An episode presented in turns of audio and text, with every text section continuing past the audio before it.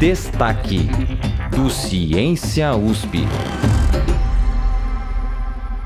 Em pleno 2022, os povos do norte da Europa, conhecidos popularmente como vikings, permanecem muito presentes na nossa cultura, seja em séries, videogames e até músicas.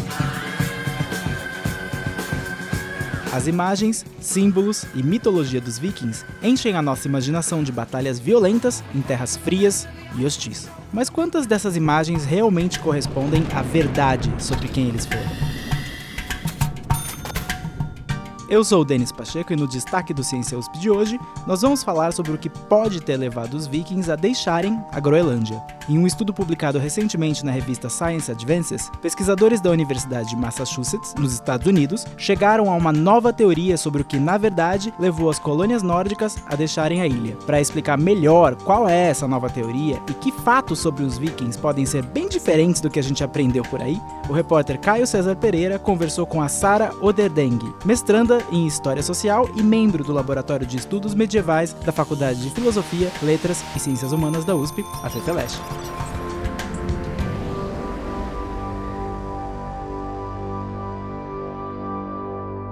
E aí, Caio? E aí, Denis e ouvintes? Muito provavelmente você, assim como eu, já entrou em contato com alguma coisa, qualquer coisa, oriundo dos povos nórdicos, popularmente conhecidos como vikings. Quer ver como? Por exemplo, Certamente você já usou em algum momento da sua vida o Bluetooth.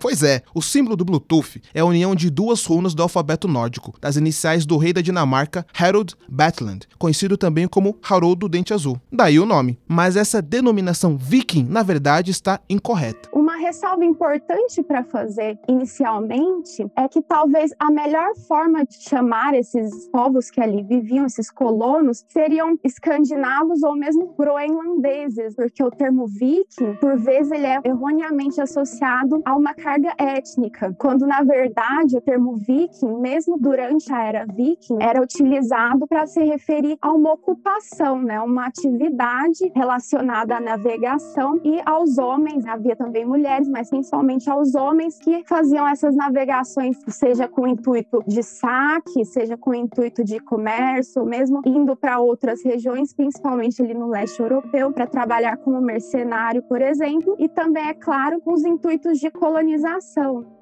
Esses povos se estabeleceram na região sul da Groenlândia por volta de 985, mas após cerca de 400 anos, em meados do século XV, esses assentamentos foram repentinamente abandonados. As explicações para isso ao longo dos anos foram variadas. As evidências arqueológicas demonstram que no século XV ocorreu o colapso, o abandono dessas colônias de escandinavos ali nessas regiões da Groenlândia. Não se sabia, pelo menos, as razões para isso. Se especulava até os anos anos 80, existe uma visão majoritária dos pesquisadores de que teria sido uma inabilidade de adaptação ao ambiente dos escandinavos, que teriam passado por algum tipo de crise, um evento climático, geralmente começou a se associar a partir ali dos anos 90 com a denominada Pequena Era do Gelo, que foi um período ali no final da Idade Média que as temperaturas globais, mas principalmente na região da Europa, no hemisfério norte, teriam gradualmente abaixado, né? Por muito tempo,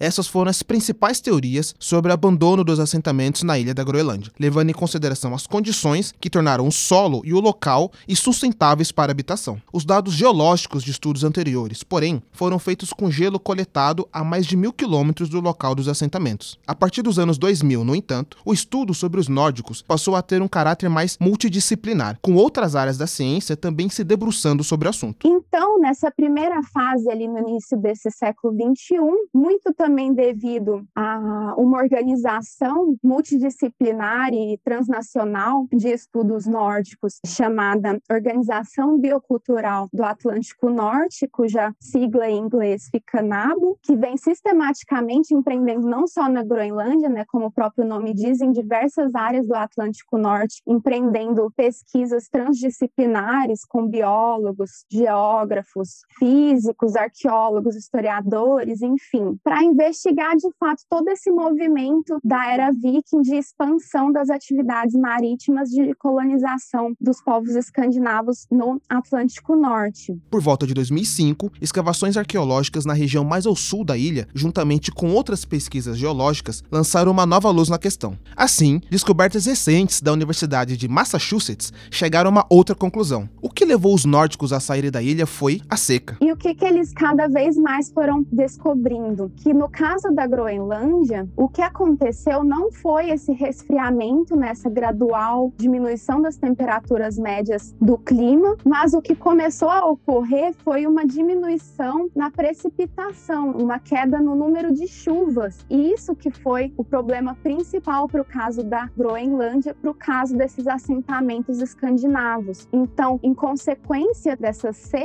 eles passaram então a ter problemas na produção das pastagens e na produção da silagem e do, dos fenos que são necessários para manter esses animais no inverno, porque assim como nas partes mais frias dos países escandinavos, esses povos têm que abrigar em celeiros, enfim. Claro que ao se estudar a história e a vida de povos e civilizações do passado, devemos ter o cuidado para não impor uma visão anacrônica sobre o que aconteceu. Levando isso em consideração, esse tipo de estudo muitas vezes nos permite compreender melhor até mesmo o nosso presente. E um ponto interessante a se notar também nesse estudo da equipe do Boyanzal é que justamente a percepção de como atualmente na Groenlândia, principalmente uma seca que ocorreu em 2008, que levou os groenlandeses contemporâneos a terem que importar 50% mais ou menos dos recursos necessários para manter o pastoreio dos seus animais, 50% de feno e de silagem precisou ser importado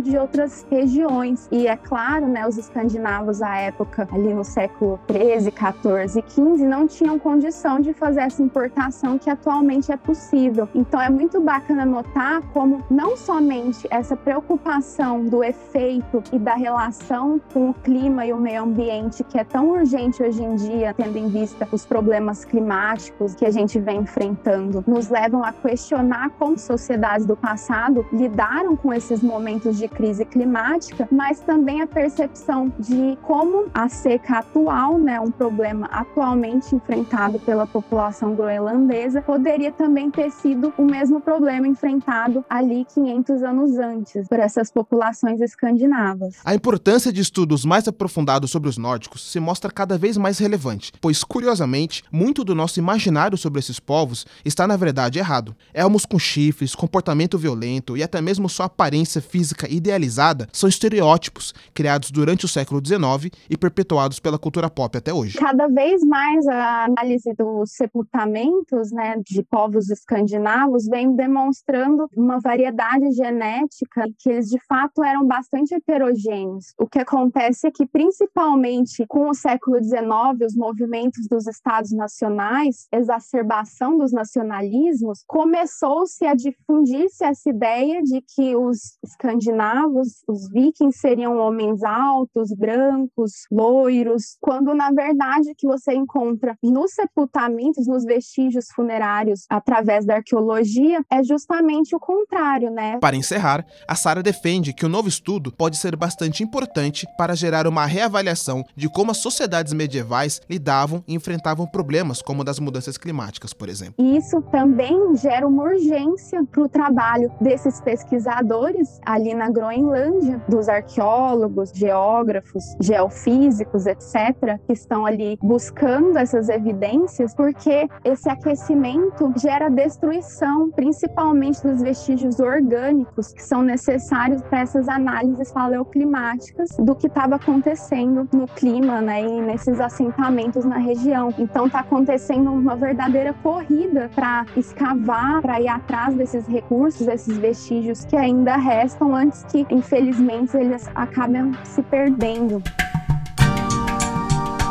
O Destaque é parte do podcast Ciência USP. Toda quinzena, a gente explica uma notícia que intrigou o mundo da ciência com a ajuda de especialistas da USP. A edição de som e a composição musical desse episódio são do André Leite e da Angélica Peixoto, com supervisão do Guilherme Fiorentini. A reportagem e a narração são do Caio César Pereira, com produção minha, Denis Pacheco. O Ciência USP é uma produção do Jornal da USP.